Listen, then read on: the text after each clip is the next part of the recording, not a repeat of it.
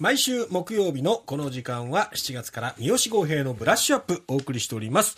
さあ、三好さん今日はどんな話題でしょうか、えっと、今回はですね、えっと、戦後日本の前衛美術の中で、実は極めて重要な集団であった、具体美術協会。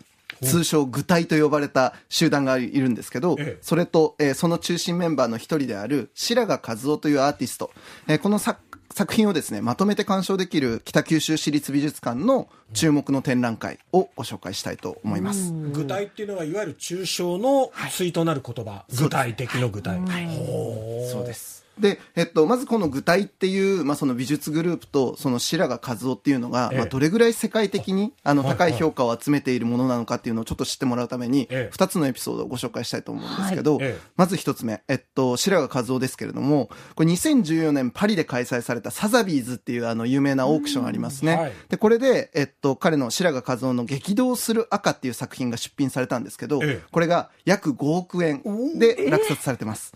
で、さらに、その後3年後、2018年に同じオークションでは、今度高尾というですね、えっと、また白髪の作品が出てるんですけど、はいこれに至ってはですね、11億3000万円で落札されております。で、これはね、えっと、その年までの日本人作家では最高落札額。えね。意外に知らないでしょ？え知らなかった。そう。だから日本ファンが認める。そう、日本のアーティストとしても本当に最高級に評価されている作家として白髪和夫っていうのがいて、これ実はスターバックスの前 CEO であるハワード・シュルツさんって、はいえー彼もですね、白髪和夫の作品が大好きだったらしくって、えあの、スターバックスのですね、自分のオフィスうんに白髪和夫の作品飾ってたらしいんです。うわ、そうなんだ。っていうぐらい世界的に評価の高い白髪和夫。はそしてその彼が、えっと、所属していた美術グループ、具体っていうことなんですけど、ええ。これに関しては、えー海外で、例えば、日本語がそのまま同じ意味で通じる言葉って、まあ、あるじゃないですか。はいはい。漫画とか、はいはい。寿司とか、うん。天ぷらとかね。ね。こういう感じでえ、え。実は、具体、GUTAI、具体で、えっと、名前が美術シーンでは通るんです。あ、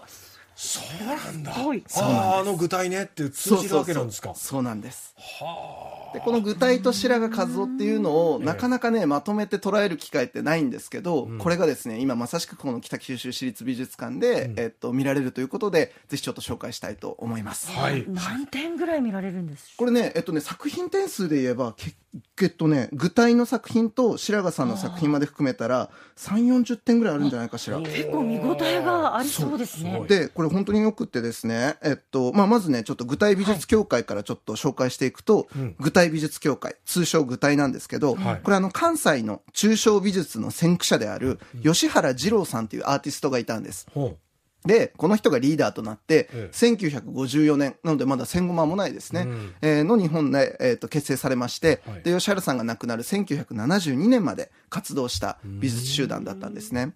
で、具体っていう、まあ、この、えっと、グループには、吉原二郎が掲げた、まあ、ある一つのモットーがあるんです。これ何かっていうと、ええ。人の真似をするな。今までにないものを作れっていうわけですね。はね。でもまあこれなんか割とまあよくある話かなっていう気もするんですけど、こええれもうちょっと掘り下げていくと、えーまずその人の真似をするな、今までにないものを作れっていう時に、うんもちろんその手法とかうん表現とか、はいまあそういう意味で、まあ今までにないものを探求せよっていうことをまず一つあるんですけれども、うんもう一つ重要なのが、作家自身のあ。うん。言ったらその誰にも似てないお前っていうその作家その人自ら湧き上がってくるその精神みたいなものをう。んいかに自由にかつ具体的に直接的に表現できるかっていうこと。はあ。それを問うあの美術まあえっと動向だったわけですね。ムーブメントだったわけです。えはい。なので、えっと、まあ、作品見てみると、はい。なんかね、本当になんかですね、めちゃくちゃ圧があるんですよ。もうその作品から来る。るで、なんかですね、あんまりその意味付けとか、うん。えっと、なんかこれはこうっていう解釈っていうよりかは、もう直接的にその時の、うん。えっと、作家の身体だったりとか、うん。その、動きだったりとか、そういうものがもうそのまま画面に定着しているっていう感じのですね、力強い圧のあるやつなんですね。はで、えっと、作品は本当にその絵画だけじゃなくて、パフォーマンスを伴ったものとかもあって、うん。なんですけど、あの、当時国内では実はそんなに評価されてなかったんです。だったんですけど、あの、これ時を同じくして、世界的な美術ムーブメントの一つであったうん、フランスの前衛芸術運動で、うん。アンフォルメルっていうですね不定形のみたいな意味なんですけどえーこれを提唱したミシェル・タピエっていうですね、批評家さんがいます。ええ。でこの人が、はい。えっと、ちょうどその具体の活動が始まったぐらいの時に日本にいらして、ええ。で具体美術協会と出会うんですね、うん。でこれがまさしくその彼が提唱していたアンフォルメルとん。足並みを一緒にするわけですよ、あはあ日本にもいたじゃん。同じ精神を持って、うん。その具体的にまさしく表現しようとしていて、まあ、そういうやつらがいたねっていうことでええ喜んで、はいで、えー海外で、えっと、先にそのタピエさんが、うんえっと、具体ってやばいやつらがいるぞっていうふうに紹介したことで、はあ。先に世界で評価が広まるんですよ。はあ。うん。多分日本ではまあその時代ではまあこう物差しを持ち合わせてなかったでしょうねまさしく、まさしく。なかなかね、ちょっと測りきれ前ないもの前衛芸術ってね、そうそうそうそうえーわかんないっていう人も多いと思うんで、ね。そうなんですよ。で、本当そのまあパフォーマンスみたいなのもあの伴ってたので、ええ割と結構まああのきょとんとされるような まあパあのものではあったと思うんです。うんまあでもそういうふうに世界的な評価がついてきたおかげで、うんまあ徐々に本当にその活動が日本でも注目されていくわけですけどもう箔がついた。わけですね、もうそうです、そう。です。逆輸入ですね。まあ、日本の文化でよくあるやつですね。で、えっと、今回紹介するその展覧会の、まず前半ではええ、この具体っていうその美術ムーブメント自体、はい。えーこれ自体をですね、割とこのシーンを全部外観できるようなうん。重要作品群がガガッと展示されていて、うん。あの、見られます。ん。で、この作品群なんですけど、実はこれ北九州市立美術館の所蔵しているコレクション作品なんですよ。ええ持ってたんですか？持ってるんです。はあ。で、その多くがしかも、そのミシェル・タピエご本人から実は購入された、めちゃくちゃ歴史的意義の高いう。ん作品たちが、う。ん実は北九州市民にあるんですね。はあ北九州市美センスある。センスいいですね。先見の目先見の目があるわけですよね。ねだからまあね、ここはね、ぜひね、やっぱりね、福岡市民としてはですね、まあこれ外せないわけですね。絶対見てほしいものであるわけです。でまずこれ前半でそれを見て、で、展覧会の後半では、冒頭にも少し触れたこの白髪和夫のキャリアを、うん。はい。あの、いもう外観できる、その白髪和夫ゾーンが、あの展開されてるわけですけど、ええ。えっと、これ1940年代から画家として自身の表現を模索していく白髪和夫が、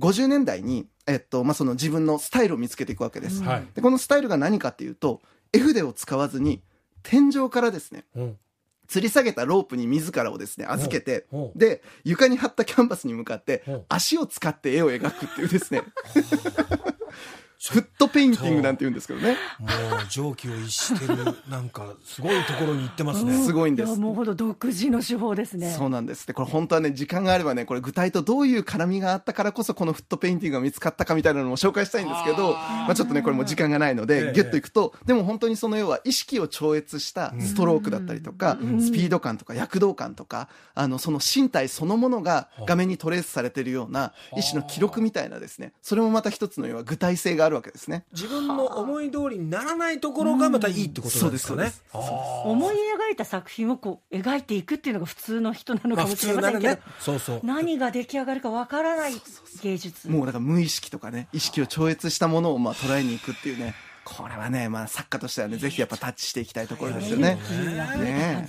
そうです、そうです。まあそういうようなですね、やっぱその具体的な実存感が、もう画面にガツッと定着した、ええ。ものすごい迫力の白髪和夫の作品が、ええ。あの見られるわけですけど、これ何がいいかっていうと、今回このその白髪和夫ゾーンに対し、あの、ついては、あの、北九州市部はこれ白髪和夫一作品まず持ってたんですけど、はい。その前後のですね、キャリアの、もう初期から、あの、キャリアの後期までの作品を、まあ、白髪の出身地である兵庫県の尼崎市はい。が所蔵してらっしゃる尼崎市コレクションっていうところから、えっと、借りてきて、ええ。で、まとめて白髪和夫のキャリアが外観できるように構成してくれてるわけです。へなので、今回の展覧会、本当に優しくって、具体の導入から白髪和夫のキャリア全部までを、全部が外観できるように作ってくれてるので、これ入門編としてはもう超最適なんですね。オールタイムベストアルバムみたいな。もうマジでそれです。マジでそれです。そう。でしかもその要は楽曲もちゃんと要はタピエセレクションでもあるわけですからこれもう間違いない。本当にベスト版です。はあ。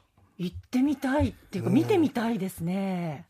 うまいでしょ。うまいよね三好さん本当そ本当今すぐ行きたくなる。行きたくなった、ね、でこの世界的に評価の高いこの具体、そして白髪和夫の作品が、なんとこれ基本的にはコレクション店の枠組みでやられてるので、何かっていうと鑑賞料が300円で済んじゃうんですよ、ええほら見た。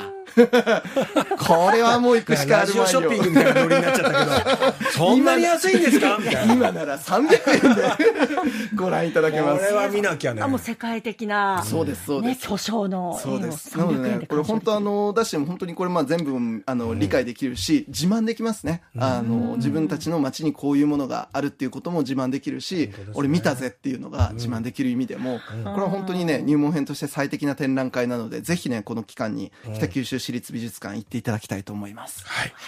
8月13日日曜日までということですね。はい。圧倒されるんじゃないかなと思います。ぜひ足を運んでみてください。ということで、この時間は三好豪平のブラッシュアップお送りしました。三好さん、ありがとうございました。ありがとうございましたありがとうございましたここで Google ポッドキャストをご利用の方へお知らせです。Google ポッドキャストは2024年6月23日をもってサービスを終了します。